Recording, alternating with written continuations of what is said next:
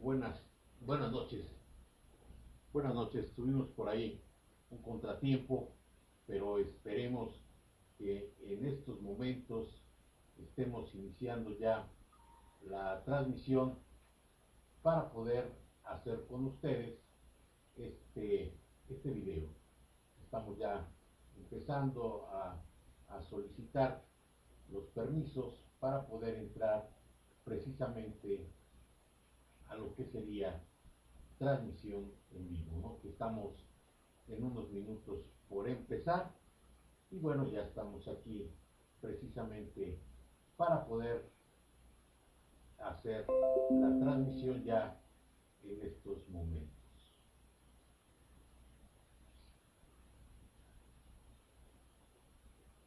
Ya estamos entrando al aire. Esperemos que ahora no tengamos problemas. Una disculpa, una disculpa, estamos ya al aire. Estamos empezando, vamos a empezar a transmitir precisamente.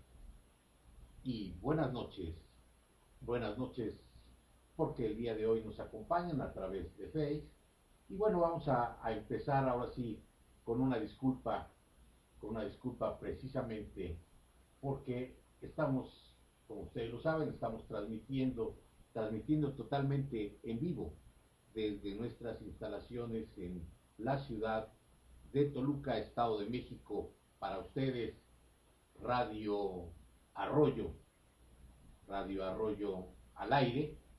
Y bueno, vamos a, comenzar precisamente con ustedes, con ustedes y comentar, comentar que hoy vamos a dedicarlo precisamente a Toluca. Y empezamos Radio al aire.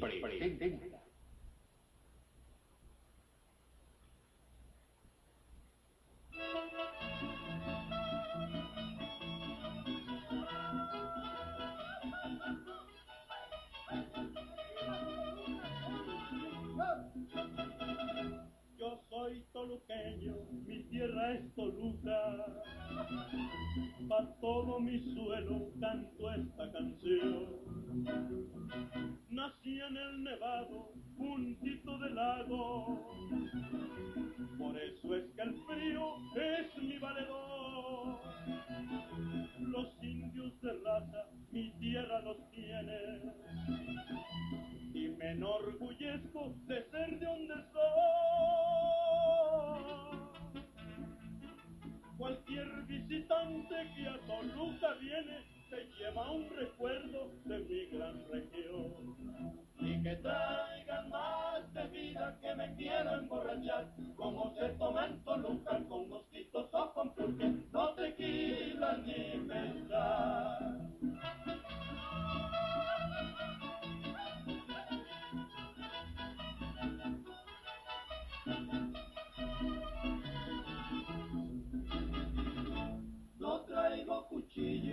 Traigo pistola, ni voy presumiendo de ser valentón.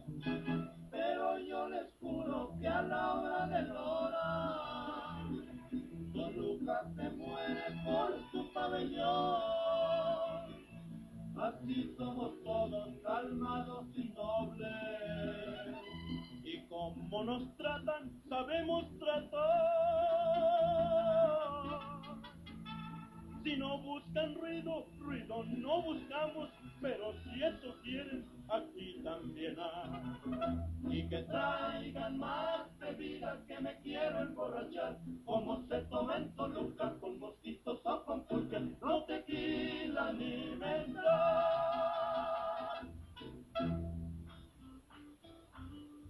Sí, amigos, estamos transmitiendo desde los estudios en Radio Arroyo al aire. Y recordarles nuestra dirección para que lo escuchen vía internet, TR Arroyo Radio 12345.com. ¿Y qué les parece si ahora escuchamos algo de historia, algo de historia de Toluca, que seguramente nos va a traer grandes recuerdos y obviamente conoceremos de cómo fue fundado Toluca. Aun cuando no existen datos exactos Sobre la fundación prehispánica de Toluca, la historia señala que en el siglo VII fue poblada por los matlacincas. Su nombre original fue Nepintagüibi, tierra de maíz. El cerro del Toloache, al norte de la ciudad, da origen a su nombre, que proviene de Tolocan y significa el donde está el dios Tolo, el inclinado de cabeza. Este fue el nombre que le asignaron los aztecas cuando conquistaron el territorio en 1473. En 1521, bajo la conquista española, la ciudad reconoció como Toluca de San José. Hay indicios de que en Toluca se inicia la evangelización en 1524, con la rápida construcción de la capilla abierta de la Santa Cruz de los Otomís.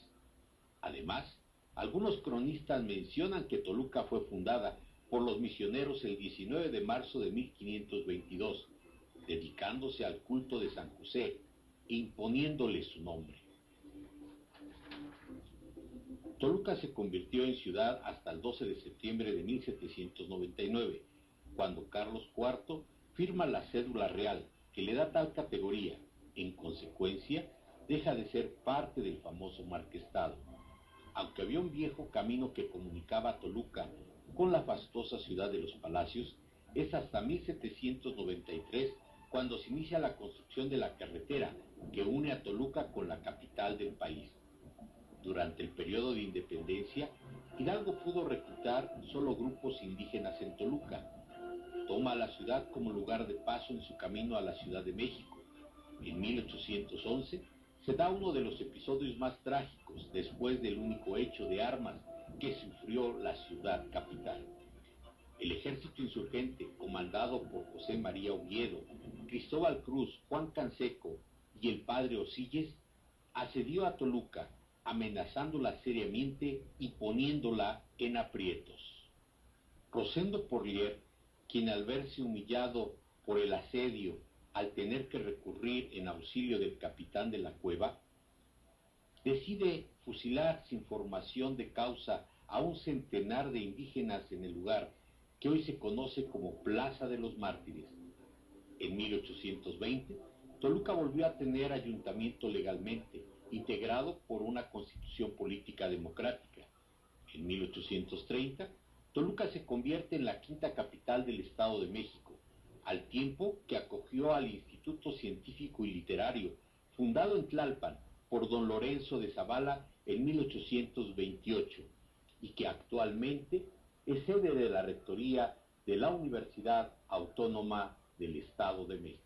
En 1861, por decreto de la legislatura local, tomó el nombre de Toluca de Lerdo, en memoria de Miguel Lerdo de Tejada. Durante la Guerra de Reforma, la ciudad tuvo periodos en que imperaba el sector conservador y otros en que avanzaba el juarismo. En Toluca, la desamortización de bienes clericales se dio a partir del 29 de agosto de 1861 y se prolongó hasta 1870. Durante la intervención francesa, Toluca fue ocupada por Bertier y Maximiliano y algunos de sus pueblos cercanos. Después de 1869 en Toluca, se vive otra época de mejoramiento urbano. Mariano Palacio se empeña en transformar la capital del Estado de México y contrata al arquitecto Arangoiti, quien impone a la ciudad un estilo clasificado por el arquitecto Mendiola Quesada como neoclásico porfiriano. Se inició también la construcción de los portales y se pensaba en una catedral. Así, en 1888 se estrenó el primer sistema de alumbrado eléctrico que existió en esta capital. La participación de la sociedad toluqueña en la revolución fue muy activa. Los zapatistas merodeaban por los cerros. Madero, como presidente, visita Toluca y es recibido por el grupo de inconformes en el gobierno de Díaz. En 1913 cayó en poder del ejército federal comandado por Huerta el 27 de agosto de 1914, Francisco Murguía tomó la plaza de Toluca y con ello termina el periodo del gobierno huertista. El 21 de noviembre del mismo año, el municipio pasó a manos de los zapatistas, quienes nombraron gobernador al famoso estudiante Gustavo Vaz. También fue el último refugio de la Convención Revolucionaria, que aquí se disolvió en 1915. Toluca empieza a modernizarse cuando gobernó Filiberto Gómez en 1929. El desarrollo urbano del municipio tuvo notables avances durante las gestiones de los gobernadores Salvador Sánchez Colín y Gustavo Vaz Prada. En el sexenio de Juan Fernández Albarrán se transformó la fisonomía del centro de Toluca con la construcción del actual Palacio de Gobierno, la remodelación del antiguo para convertirlo en Palacio de Justicia, el remozamiento del Palacio Municipal, la construcción del Teatro Morelos y una gran cantidad de planteles escolares en diversos rumbos de la ciudad. Históricamente, se puede asegurar que en los últimos años Toluca ha sufrido una de sus transformaciones más radicales, pues se han llevado a cabo obras que la han actualizado, ofreciendo mayores servicios públicos, agilizando su circulación vial y modernizando toda su infraestructura para apoyar el crecimiento comercial e industrial de la ciudad. ¿Qué les está pareciendo nuestro programa? Este programa que seguramente, seguramente están escuchando nuestros amigos a través, a través de DR Arroyo Radio. Y bueno, los invitamos, los invitamos a escuchar DR Arroyo Radio punto 12345.com desde la ciudad de Toluca. Aquí nuestra productora Dulce nos hace la aclaración y dice es dr arroyo.radio 12345.com y señoras y señores vamos a seguir vamos a seguir. Y ahora ¿qué les parece si escuchamos bella si escuchamos la interpretación del trío Prima, en donde a través de la autoría de Melquiades Gallardo nos dice, Bella, Bella Toluca,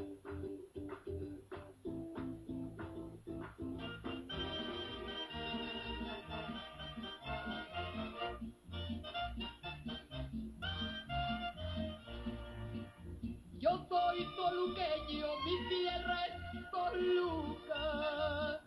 Pa' todo mi suelo canto esta canción. Nací en el Nevado, juntito del lago. Por eso es que el frío es mi valedor. Los indios de raza, mi tierra los tiene y me enorgullece de ser de donde soy.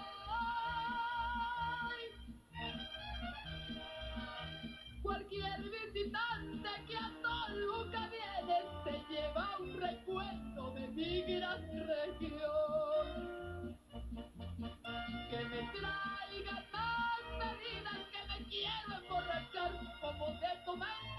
Toluca con mosquitos o con pulque, no tequila ni mezcal.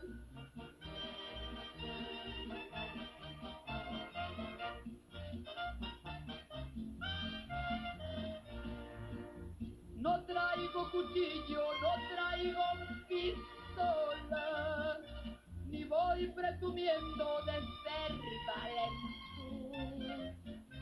Pero yo les juro hora, Toluca se muere por su pabellón. Así somos todos calmados y nobles.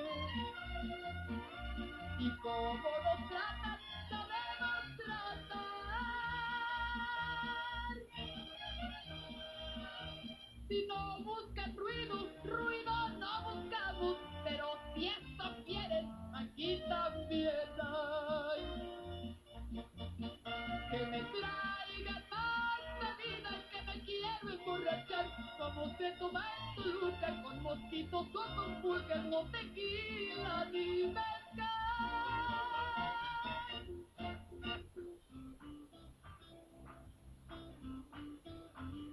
Seguimos aquí con ustedes, escuchando Radio Arroyo al aire, programa que se transmite desde la ciudad de Toluca y que obviamente volvemos a recordarles www.drarroyo.radio 1, 2, 3, 4, 5 en vivo, radio sin fines de lucro, en donde estaremos recorriendo la historia, tradiciones de los 125 municipios del Estado de México. ¿Y qué les parece? ¿Qué les parece si para continuar con esta tradición y con estos lugares típicos de Toluca, escuchamos el siguiente reportaje. Un lugar clásico para recorrer son los portales ubicados en el corazón de la capital mexiquense, a unos pasos de la Plaza de los Mártires, la catedral y las iglesias de Toluca más importantes. Es un sitio principalmente comercial y es el espacio dedicado a la famosa Feria del Alpeñique, que se realiza cada año con motivo del Día de Muertos. En la ciudad de Toluca hay una variedad de parques para la recreación y el esparcimiento. La Alameda Central es ideal para pasar un rato con la familia. El Parque Alameda 2000 es el lugar perfecto para eventos culturales y deportivos, con varias ciclopistas de varios niveles. El Parque Incas comprende una plazoleta, kioscos, senderos y juegos infantiles, además de contar con la Capilla del Calvario y el Museo de Ciencias Naturales. El Parque Sierra Morelos es otro sitio muy popular, con más de 300 hectáreas de bosque de pino, eucalipto y encino, asadores y mesas junto a la laguna. Uno de los espacios paisajistas que destacan en el centro de Toluca es el Jardín del Arte, también conocido como la Plaza González Arratia, con opciones de arte y eventos culturales, justo a unos pasos de los portales. Estadio de Mesio 10, sede del Deportivo Toluca. Este estadio de fútbol con capacidad para 27 mil espectadores comprende la casa de club deportivo, una pequeña cancha de entrenamiento y un palco para prensa. Fue inaugurado en 1954 y tras varios nombres en el año 2000 se le denominó Nemesio 10 Riega, aunque comúnmente llamado como la bombonera, y es el punto de encuentro entre los fervientes de la afición de los Diablos Rojos del Toluca. Seguimos, seguimos transmitiendo para ustedes y espero que les esté llamando la atención nuestro programa del día de hoy dedicado a Toluca. Invitamos a los que nos siguen a través de Facebook que nos puedan en un momento dado mandar sus comentarios y los estaremos leyendo al aire. A ustedes también les gusta mucho precisamente la Filarmónica de Toluca, quien la dirige atinadamente el maestro Gerardo Urbán. Y el día de hoy nos presenta algo de lo que fue el concierto en el Teatro Morelos, en donde se interpretó héroes y villanos. Escuchemos esta parte de este gran concierto en vivo.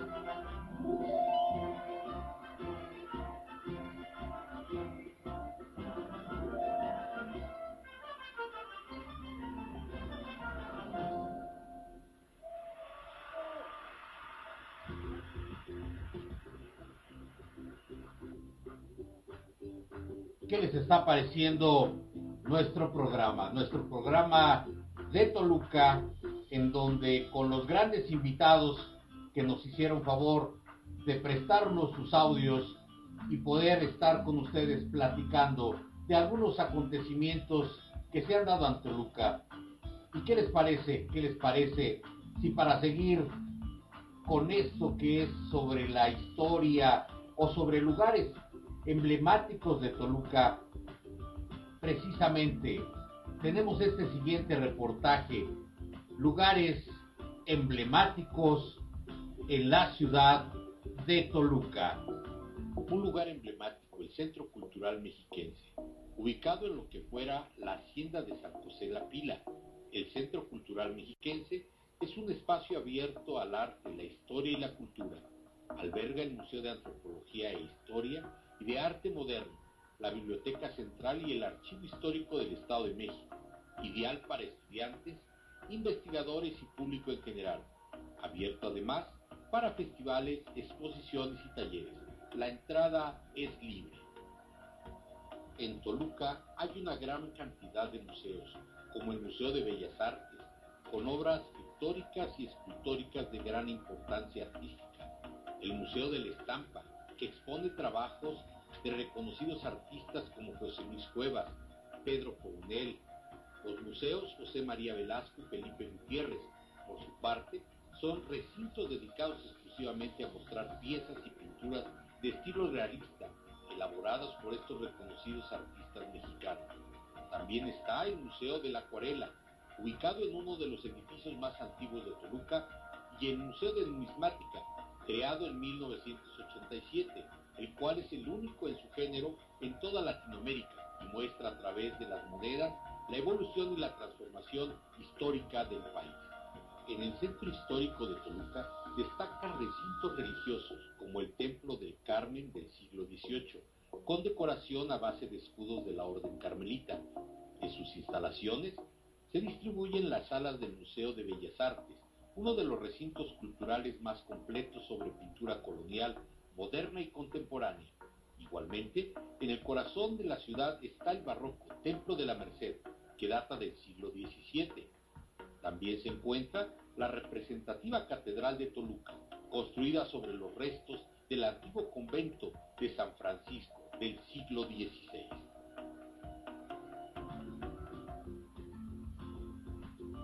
Seguimos, seguimos transmitiendo para ustedes y agradecemos a las personas que se hayan comunicado con nosotros, que están obviamente interesados sobre estos lugares, lugares emblemáticos de la ciudad de Toluca, sobre la historia de Toluca y sobre quienes obviamente con su música nos interpretan en esta noche, en esta noche del 8 de mayo del 2020. ¿Y qué les parece si nuevamente escuchamos esta parte de este gran concierto, Héroes y Villanos, con la Filarmónica de Toluca?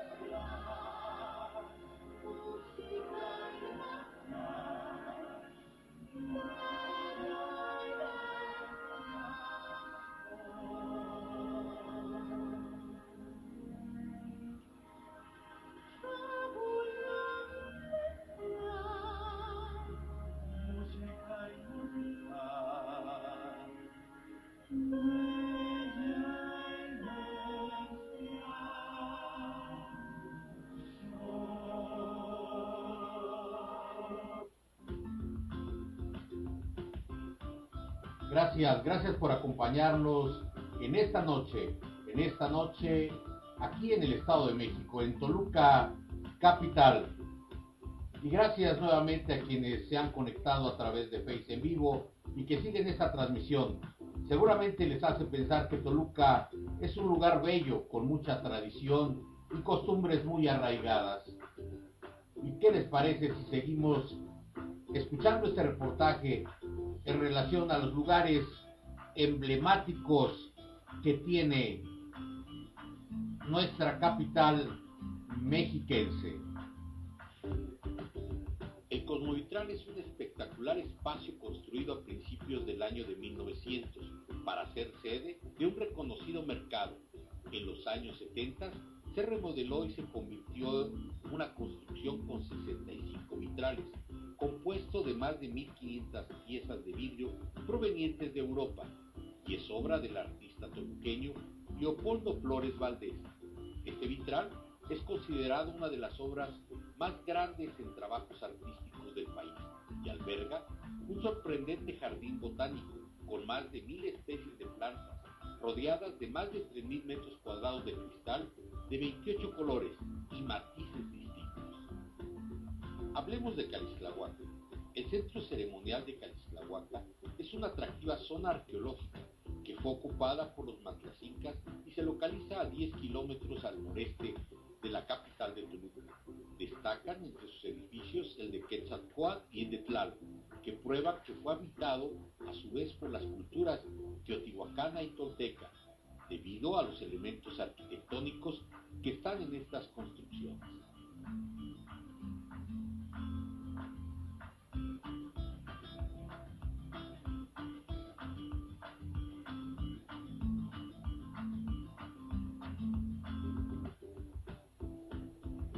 Qué les está pareciendo nuestro programa del día de hoy dedicado a la ciudad de Toluca. Bien, vamos a presentar a ustedes ahora una entrevista con el cronista municipal de Toluca, el maestro Gerardo Novo Valencia, que también nos hace el favor de entrevistarlo, el jefe del Departamento de Patrimonio de la Dirección de Cultura de Toluca en esto que le han llamado Historia Mínima de Toluca. Y en esta ocasión se hablará del tema tan delicioso como es el chorizo de Toluca.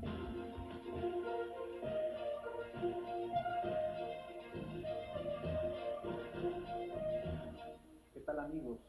Nuevamente nos vemos aquí en las cápsulas históricas de la ciudad de Toluca, en donde amablemente nos acompaña nuestro cronista municipal, el maestro Gerardo Novo Valencia. Y en esta ocasión vamos a, tocar el tema, famoso tema de la Toluca del chorizo.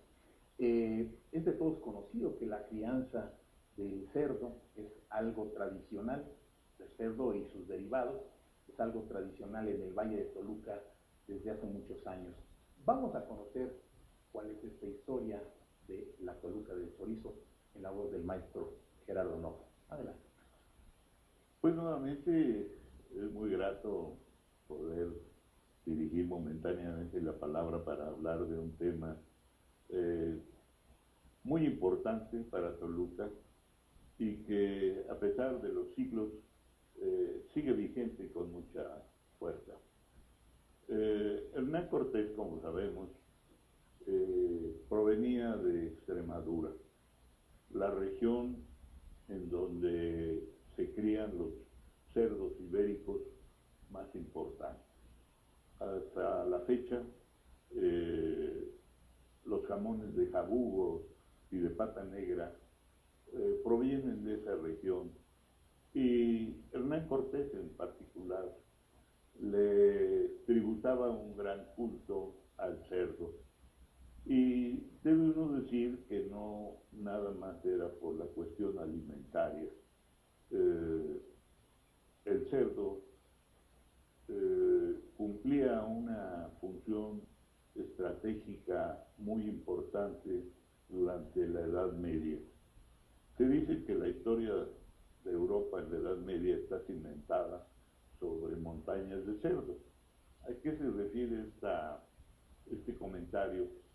Pues de que los ejércitos llevaban siempre al frente eh, una gran mm, eh, jauría, podríamos decir, de cerdos que se iban, eh, iban buscando su propio alimento, husmeando, escarbando con el hocico, que por eso después eh, adquiría una forma muy especial por ir precisamente escarbando sobre la tierra para proveerse su alimento. Como iban caminando adelante de los ejércitos, también desarrollaban unas piernas eh, muy grandes, como lo podemos ver hasta la fecha en los jamones serranos, pues que si comparamos el cerdo ibérico con el cerdo chino, que es alimentado con los sobrantes de, las casas, eh, se alimentan con eh, los despojos que dejan las familias, pues es un cerdo que se vuelve holgazán, flojo, dormilón, y como no camina, pues desarrolla unas patitas de 20 centímetros que a nadie se le ocurriría hacer un jamón con esas casi piernas de pavo, ¿no? Entonces, eh, Cortés, sabiendo lo que representaba el cerdo y que desde muy temprana hora eh, pidió a gente muy cercana a él que seleccionaran ganado para venirlo adaptando a través de las islas y llevarlo hasta eh, el continente americano. Cortés tenía muy presente que la introducción del ganado iba a ser un gran negocio. Caballo para la guerra, eh, porque además no se conocían todos estos tipos de ganado. Ganado para eh, ganado vacuno para carne, leche y pieles. Ganado caballar para la guerra ganado mular para carga y tiro, ganado ovino para lana, este, carne y además cebo para hacer velas y poder hacer la explotación de las minas. Y sobre todo ganado porcino, que al ver el valle de Toluca, Hernán Cortés inmediatamente imaginó que aquí, al no haber eh, bellotas como bellotas de encino, como con las que se alimenta a los cerdos extremeños, pero sí había un maíz extraordinario. Imaginó inmediatamente que el Valle de Toluca era excelente para la cría de ganado porcino. Hernán Cortés es nombrado Marqués del Valle en, julio de 1529, pero cuatro años antes él ya se había adelantado y ya había introducido el ganado porcino aquí. En un 2x3 ya tenía más de 2.000 cabezas de cerdo. Sin embargo, el cerdo se reprodujo con tanta facilidad que dejó de ser negocio atractivo para los españoles y entonces los indígenas fueron los que se encargaron de la crianza del cerdo Y hay por ahí un dato de que un indígena de nombre José Martí eh, era eh, propiedad, propietario de una fortuna extraordinaria que había hecho precisamente con la crianza del cerdo. Pero ahora viene otro aspecto importante. En España se tiene un dicho o refrán que dice a todo cerdo le llega su San Martín. Esto porque el 11 de noviembre es el día de San Martín en que se hacen grandes matanzas de cerdos. En la región de Burgos eh, llega el invierno, se cubren las praderas de nieve y hay que matar a esos cerdos y por eso antes del 11 de noviembre se hacen estas grandes matanzas. Pero el Valle de Toluca, eh, cuando llega el invierno, ha terminado la etapa de lluvias que es muy prolongada en el verano toluqueño y los cerdos se encuentran perfectamente cebados en ese momento. Pero hasta hace poco que, no había muchas variantes la cuestión ambiental, eh, se decía que el 4 de octubre era el cordonazo de San Francisco porque eh, se daba la primera helada. Entonces, en unos cuantos días, las praderas verdes hasta fines de septiembre empiezan a volverse de un tono dorado y se agotan los pastos. Entonces aquellos cerdos que estaban en su punto, había que matarlos, pero en esa época en que no hay una refrigeración eh, avanzada, la única forma de preservar las carnes de esas grandes matanzas era mediante las técnicas artesanales que se conocían de salado, ahumado, embuchado, secado, especiado. Así es que esas toneladas de carne eh, tenían que convertirse en jamones, chorizos, tocinos, longanizas y demás. Así es que desde entonces Toluca se vuelve una región eh, muy importante eh, en la crianza de ganado. Así es que también habría que decirse que por esa misma razón los embutidos prosperan tanto en zonas frías como el Valle de Toluca.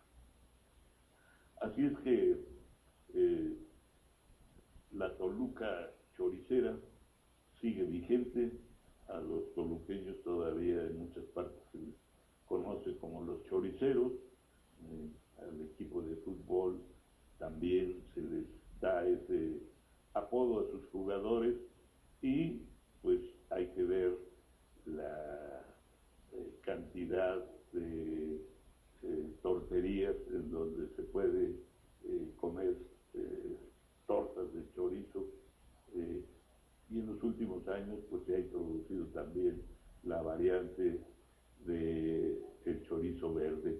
Así es que la Toluca choricera pues tiene una historia bastante enraizada en el centro del Valle de Toluca, porque también hay que recordar que el cerdo, al igual que el hipopótamo, no transpira, entonces necesita de ambientes húmedos para estarse restregando en el lodo. Claro, ahora las crianzas ya son en granjas modernas, pero pensemos en todos los, eh, los siglos de la etapa novohispana, pues el cerdo se criaba en el lodo.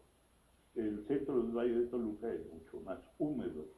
Si avanzamos un poco hacia el norte, nos vamos encontrando un territorio eh, ya un poquitín más árido, que es la zona de borregos y no tanto de cerdos. Es decir, que zona de carnitas, centro del Valle de Toluca, zona de, de barbacoas, los alrededores son menos húmedos. Pues eh, esto es un resumen de la Toluca Choricera.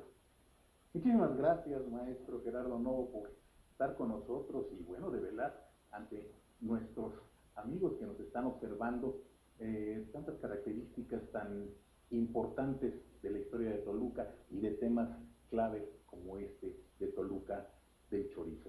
Muchísimas gracias a ustedes, agradezco el favor de su atención y nos vemos en la próxima cápsula de Toluca y su historia.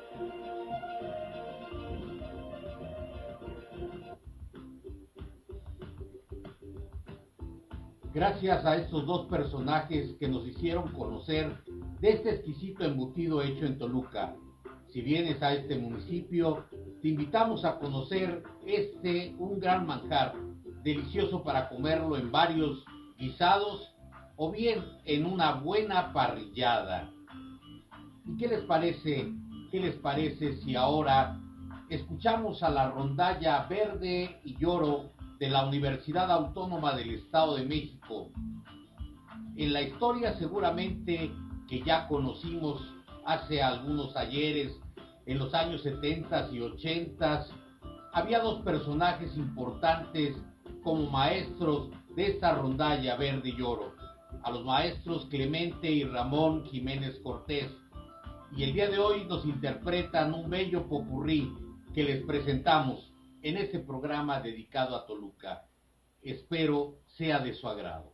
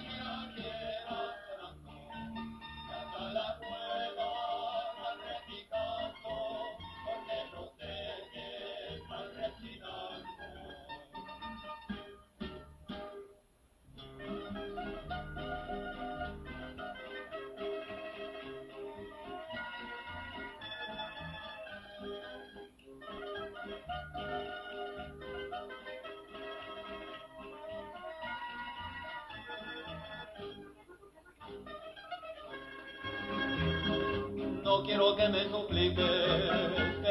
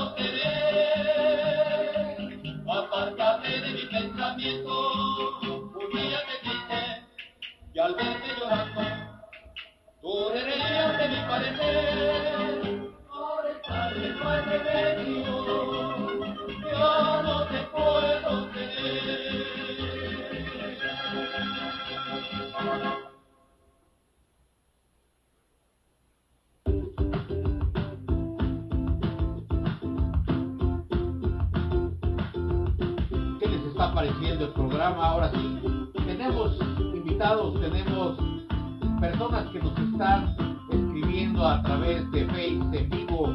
Saludamos, saludamos al ingeniero Benjamín Arroyo, saludamos al licenciado Iván, al maestro Iván, que también nos está acompañando en esta tarde, a Maribel Arroyo, a mi amigo Santiago Romero, que también se está conectando y nos dice, se escucha bien. Ok, pero les recordamos que también podrán hacerlo a través de drarroyo.radio 12345.com para que también nos sigan precisamente a través de esa emisora en radio, en radio en vivo. ¿Y qué les parece si ahora escuchamos algo de la independencia de México? Algo que sucedió aquí en Toluca que seguramente nos va a llamar la atención porque tenemos una gran invitada que recordamos con mucho cariño. Ella ya no está con nosotros, pero vamos a escuchar precisamente de quién se trata y escuchemos esto que es parte de la historia de la independencia de México en Toluca. Viva la independencia y mueran los que a ellos se opongan, advertía un volante insurgente escrito en papel de estraza que circulaba en Toluca en octubre de 1810. Esto fue parte de un movimiento de insurgentes toluqueños que estuvo en el olvido durante casi 200 años, hasta que Margarita García Luna, segunda cronista de Toluca, y a quien recordamos con mucho aprecio, descubrió unos documentos en el Archivo General de la Nación que revelaron que Toluca fue el escenario de una conspiración insurgente durante septiembre y octubre de 1810. Se hacían juntas, hacían reuniones clandestinas para planear un movimiento de insurrección en contacto con Allende y con Hidalgo. Y en estas reuniones clandestinas ellos comentaban sobre los abusos y atropellos de los gachupines. Estos insurrectos organizaron un plan de asalto contra los gachupines en el que determinaron entrar por cada uno de los puntos cardinales y acorralados hasta la plaza principal, la ciudad de Toluca, para amarrarlos y llevarlos a Ignacio Allende, pero uno de los conspiradores, José Suárez, los traicionó y los insurgentes toluqueños fueron llevados a prisión por órdenes del rey Francisco Javier Venegas. Por ejemplo, el que encabezaba este movimiento era un herrador que se llamaba Joaquín Canseco, pero también participaban dos abogados, el licenciado Ruperto Álvarez, el licenciado Agustina Soñós, un médico, Mariano Farfán, y eh, un padre, el padre Olmedo, el padre Omaña, eh, José María Olascuaga. El 8 de octubre de 1810 apareció una proclama en la capilla de la Santa Veracruz y en el cementerio de Toluca para convocar a unirse a la guerra. Este documento actualmente se encuentra en el Archivo General de la Nación y a su letra dice, y en voz de quien apreciamos mucho, Margarita García Luna lee lo siguiente. Toluqueños y criollos, tanto de razón como indios, no creáis las proclamas que los infames gachupines os hacen.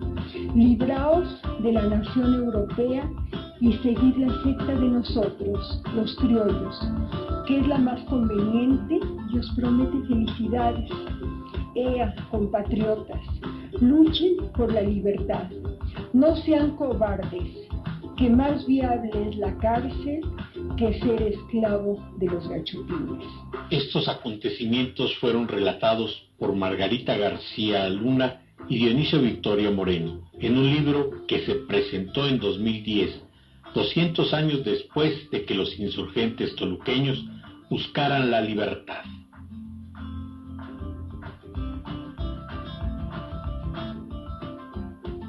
Seguimos, seguimos en vivo, seguimos en vivo aquí, transmitiendo precisamente en radio, en Radio Arroyo y sabemos que este programa creo que ha estado, está siendo interesante para ustedes. Recordemos, recordemos que estamos transmitiendo totalmente en vivo, totalmente en vivo. ¿Qué les parece? ¿Qué les parece ahora? Toluca tiene mucho que contar de sus plazas, de sus delegaciones, en sus colonias. Bueno, también hay leyendas, leyendas urbanas que la gente cuenta.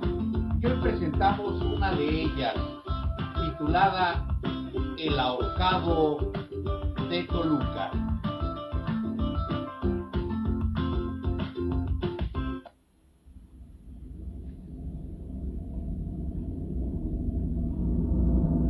Sucedió en tiempos coloniales, en la ciudad mexicana de Toluca, en lo que fuera virreinado de Nueva España, que una mujer de la aristocracia local, Isabel Hernández, corrió con angustia a presentarse ante su confesor, el padre Benito de Podrochea, a someterse a confesión y relatar el mal que la quejaba.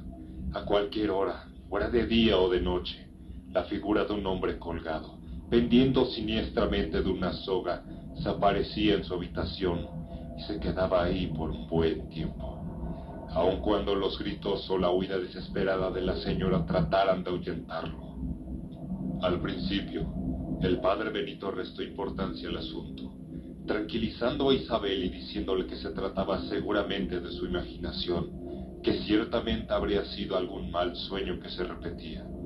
Pero todas las semanas, la señora Isabel se apersonaba en la iglesia para contar su infortunio. Finalmente, el padre Benito se cansó y prometió que concurriría a la casa de Isabel para hacerle entrar en razón y demostrarle que no tenía nada que temer mientras su alma estuviera libre de pecado. Fue así que el padre Benito se acercó a la residencia de la señora Isabel Hernández y aguardó a que se produjera el portento. Dieron las doce. El padre estaba a punto de retirarse, cuando a pesar de su estupefacción, la figura de un hombre ahorcado apareció ante sus ojos, en medio del dormitorio de Isabel. La señora se desmayó. El padre, haciendo uso de toda su presencia de ánimo, increpó a la figura y lo conminó, en nombre de la religión, que confesara qué pretendía.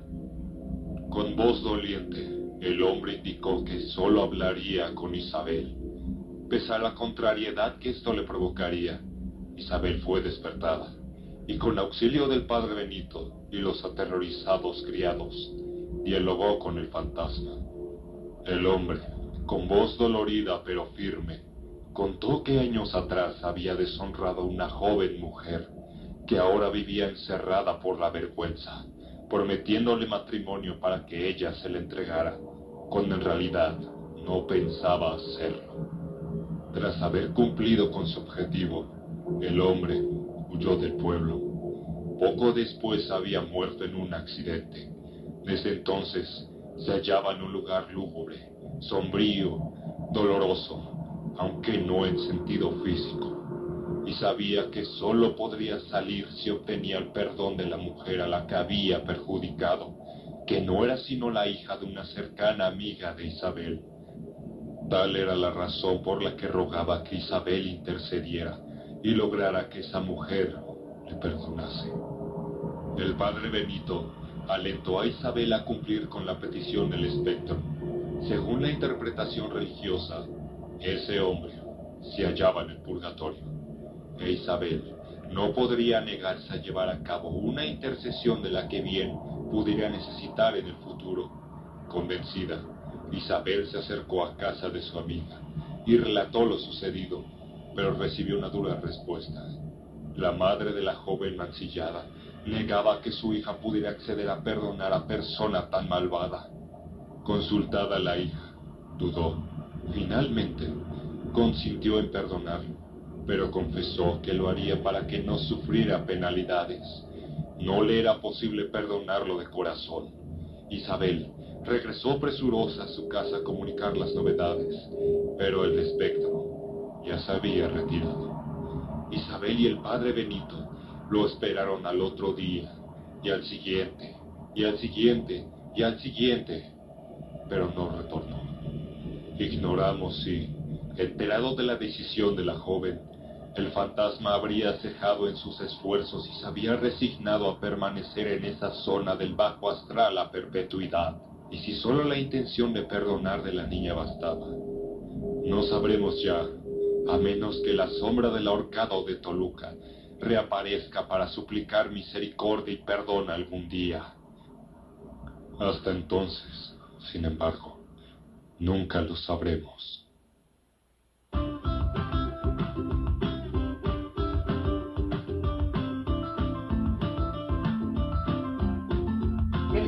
¿Qué les pareció? ¿Qué les pareció esta leyenda, la leyenda del horcado en Toluca?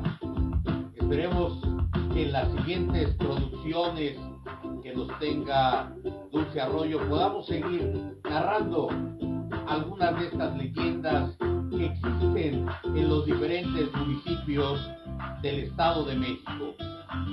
Y como sabemos, algo más alegre, como sabemos, el domingo se festeja el Día de las Madres.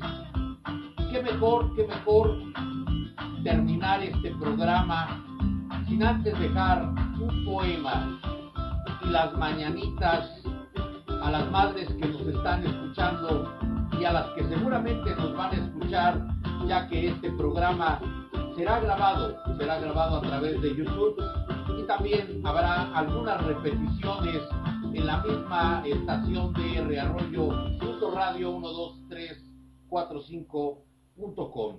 Y corran la voz para que también sus amigos, sus vecinos nos sigan escuchando. Estaremos dando algunas muestras de nuestros programas en, la siguiente, en los siguientes días. Agradezco la producción de Dulce Arroyo y felicitamos a las madres en su día.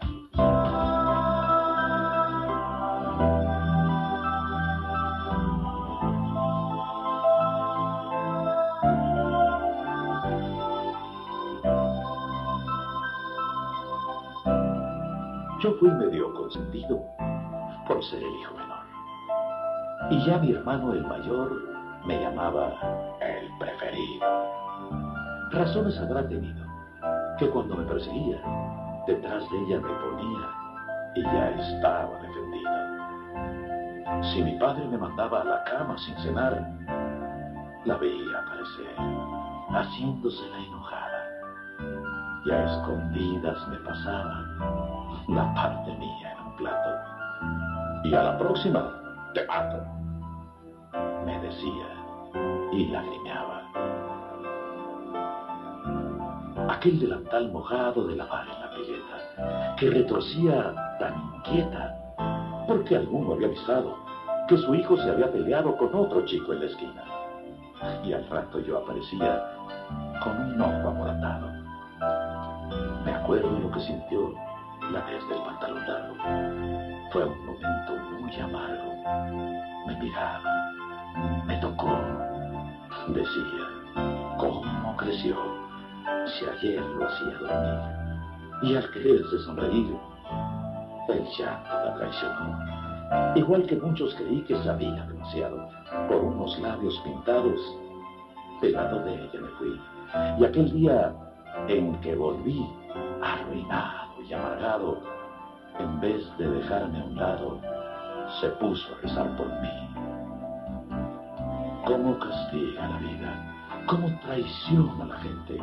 ¿Cómo se dobla la frente por un plato de comida? No hay uno que no te pida su parte por un favor y se calcula el valor que pueda tener tu herida. Solo ella, ella comprende el dolor de tu mirada porque su vista cansada desde niño se entiende. Solo ella te defiende porque eres misma sangre y solo te da una madre, la amistad que no se vende.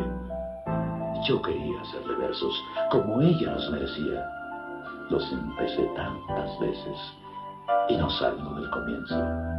Es que a una madre, es que a una madre yo pienso, ¿qué? ¿Qué se le puede escribir? Solo se puede decir en la ternura, en la ternura de un beso.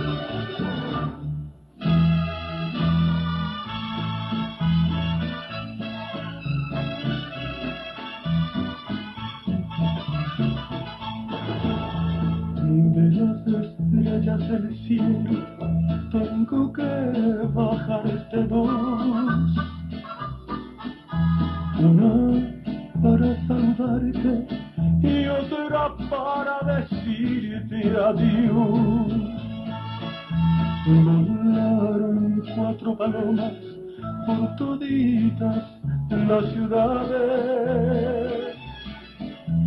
Hoy por ser día de tu santo te deseamos felicidades.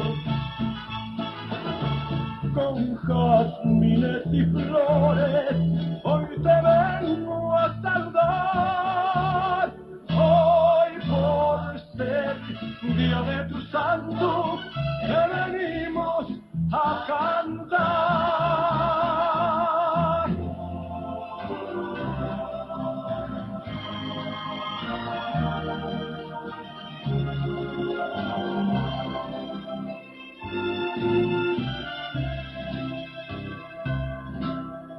son las mañanitas que cantaba el rey David. Hoy por ser día de tus santos, te las cantamos aquí. Despierta, muy bien despierta, mira que ya amaneció, ya los pajarillos cantan, la luna ya se ve ya.